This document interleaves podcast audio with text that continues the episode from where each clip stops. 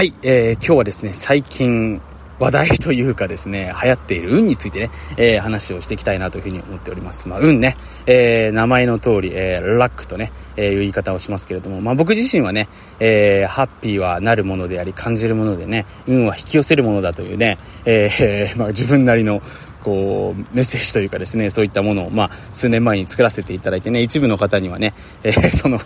僕のこのラッキー額をね、シェアさせていただいてはいるんですけれども、まあ今日はですね、僕自身実際にね、あの、自分の人生の含めてね、で、僕の場合はたくさんの方々の人生を、まあ見てきた、まあ追っかけてきたっていうところが正しいですよね。えー、のでですね、その中の、まあ僕なりの見解をですね、お話しさせていただければなというふうに思います。で、これ実際にね、まあ宝くじでね、あの、数億円当てた方が、あのー、まあいらっしゃってね、一発だけじゃなくてですね、3発、えー、当てたわけですよね。えロトだったと思うんですけれども、で、その方々にですね、まあ、方ですね、に、あの、コツをですね、聞いたところですね、えー、やっぱりこう、勝ちに行ける日っていうのがどうやらあるらしいんですよね。で、その日がどういう日なんですかっていう話を伺っていくとですね、まあ、朝起きてね、えー、調子がいい日だと。今日はね、なんか勝てる気がするっていう、やっぱりですね、えー、日があるらしくてですね、その日に買いに行くとですねかなりの高確率で、えー、実際にものすごい金額が当たるらしいんですよね。で僕自身ですねまあそれだけだとねやっぱり面白くないと思いますので、えー、その人がじゃあ日頃何を意識してるのかとかですね、えー、普通の人と他にもね例えば誰しもがもしかしたらね、いけると思って買いに行ってるかもしれないわけですよね。何をしてるのかなっていうことをですね、えー、研究していったものが実はありますのでね、その肝心な部分がね、えー、実は大事だったりもしますので、その話も今日はしていけたらなというふうに思っております。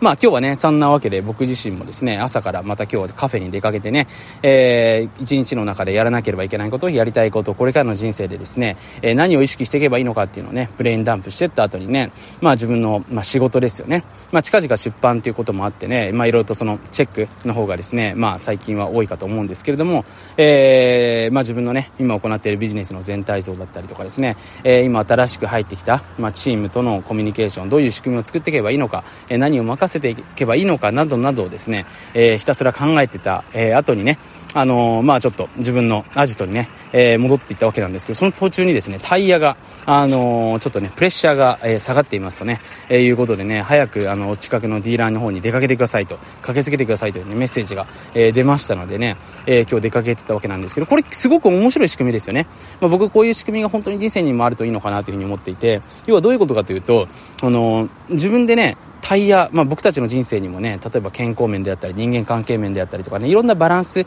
によって成り立っているわけですよね。でそれをコントロールできる機能っていうのはねもともと僕たちホメオスタシスっていうものでね備わっているんですけれども現代はですねそれを壊す壊せるね、えー、壊してしまうほどの、まあ、えー、夢中にさせてくれるようなね、まあ、そういう、まあ、ドラッグですね。依存症となるようなものっていうのがたくさんあるのと、まあ、それを許してくれない、えー、その要はね僕たちの、まあ、ホメオスタシス、えー、たるものをね許してくれないような社会の構造があるがゆえにですね多くの方がすごくですねバランスの悪い人生を送っているわけですよね。なので今回ねこの僕タイヤまあ本当にねあの今の車っていうのはすごいなというふうに思うんですけれども通わざわざ通知してくれる。でそれによって僕のですね、えー、身の危険を守ることができるわけですねそんな部分をですね今日はあの朝一からねあの素晴らしいなと思ったのと同時に、じゃあ逆に言うと僕たちの人生で、そういうバランスを作ってくれるものって何なのかなって言って、やっぱり僕はね、それが家族であったりとかですね、メンター、コーチなんじゃないかなっていうふうに思うわけですね。自分のことは誰しもね、自分でわからないことこそ自分のことをよく見てくれる人、えー、そういった環境を自分でやっぱシステム的に作っていく、えー、今の時代ね、まあファミリーオフィスたるものがですね、えー、実は一人一人にとってね、非常に重要な、えー、場所になってくるんじゃないかなということですね、えー、考えさせていただいた、まあ今朝最近でございました。まあちょっとね、えー、そんなわけでイントロは長くなったんですけれども、で、結局ね、え運っていうものはですね、僕自身は存在するとやっぱりふうに思っております。やっぱりね、あのー運がいい人ってですね、次々にものすごいこう、えー、そんなことあるんですかっていうことをですね、えー、引き寄せていっておりますし、逆に運がない人っていうのはですね、なんでね、そんなあの事件に巻き込まれちゃうのっていう人もやっぱりいるわけですよね。で、これね、やっぱり僕自身一番大事になってくるのは結局人だと思うんですよね、人。で、やっぱりね、いい人の周りにはね、いい人が集まってくるっていうね、まあよくミラーニューロンだったりとか引き寄せの法則って言われてるものがあると思うんですけども、やっぱりいい人の近くにいるとね、いい話ばっかり聞けるから、当然僕たちの波動レベルっていうのも上がっていくわけですよね。で、当然ながらね、あの波動レベルが上がっていくと、えー、自分もいいこと考えちゃったりとか、いいことを引き寄せていくわけですよね。だから結局は僕自身運がいいっていうのはやっぱり人なんですよね。人。で、この良い人たちと一緒にいることが、一番この良い運を掴んでいくコツなんじゃないかなというふうに思うわけですね。まあよくね、トイレ掃除をすると運気が上がるとかですね、え黄色い長財布を買うとね、金運が上がるとかね、まあ確かにね、そういったことをやられて、多少なりともね、えー、まあ一瞬金運が上がった方いると思うんですけど、その一瞬だけ運気を上がる方をね、多分求めてる人ってそんなに多くないと思うんですね。で、多くの方がその、まあ、運を上げるってこともね、深く考えてないので、なんとなく運気上げたいなっていうところでね、えー、お考えになってね、あの、いろんな本を書いたりとかですね、まあ、そういうセミナーに出かけたりすると思うんですけど、根本的な部分ね、要はその運の、まあ、ベースメントとなるようなレベルを上げていくためにはですよ、やっぱりこの付き合う人、本当にですね、えー、良い運を持っている人、まあ、良い運イコール良い空気ですよね。えー、日頃から良い行いをしている人たちとですね、やっぱり付き合っていくと、いろんなお話とかですね、そういったのが来るわけなんですね。だから僕自身もですね、起業して、まあ本当にね、いろんな人を見てきたんですけれども、当然ながらね、えー、ビジネスして、ビジネスしてお金をたくさん持ってる人、えー、世の中たくさんいますけど、この中にもね、当然ながら運がいい人もいれば、運が悪い人もいるわけですよね。で、社員に騙されてね、横領されてお金を失う人もいればですね、えー、変な投資詐欺に遭う人、これがめちゃめちゃ多いかな、もういればですね、なんかその愛人関係で非常に苦しめられてですね、え、もう後戻りできないようなね、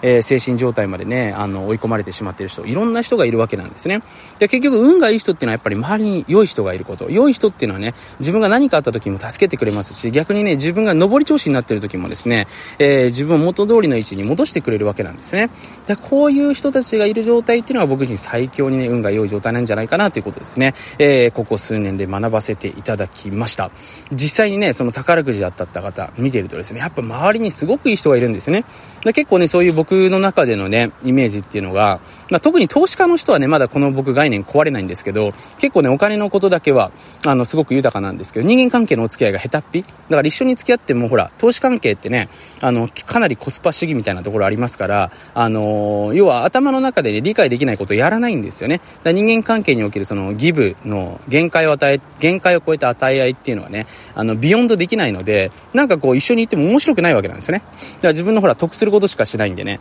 だからそういう人って僕あんまり好きじゃなくて、周りに投資家の友達ってね、まあ、一部例外はいますけれども、いない中でね、その僕の実際に知り合った、えー、宝くじ当てた方はですね、やっぱりすごく人間味あふれる方でね、やっぱり周りにいい人多いんですよね。ですごくやっぱり親孝行していたりとか、あの、気づかないところでその社会貢献となるようなことをやっぱしてるわけなんですよ。で、そういう人たちの周りにやっぱりいい人たちですごくいい人が多いので、僕自身やっぱりね、あのー、まあ、この世界っていうのは、僕その人だから見ていて、やっぱ宝くじ当ててるんですけど、それ相応の価値となるようなことっぱ世の中に対してやってるよなってことを思ったわけですね。で僕ね、そんなにこう怪しい話とかですね、そのなんか見えない世界とかね、まあ、見えない世界も当然だからね、あの、見えない世界の方がまだ多いですからね、あの、たくさんあるのはね、もちろん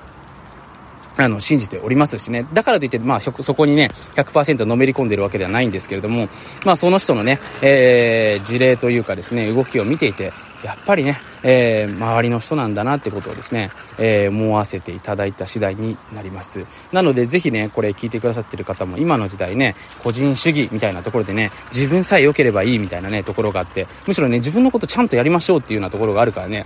周りのこと見えなくなってですね自分自分ってなってる人が多い中でねやっぱりこうそんな時代だからこそ逆に人様のこと考えてくれる人ってね今世の中いないのでこれ考えちゃったもん勝ちだと思うんですよねでやっちゃったもん勝ちだと思うんですよ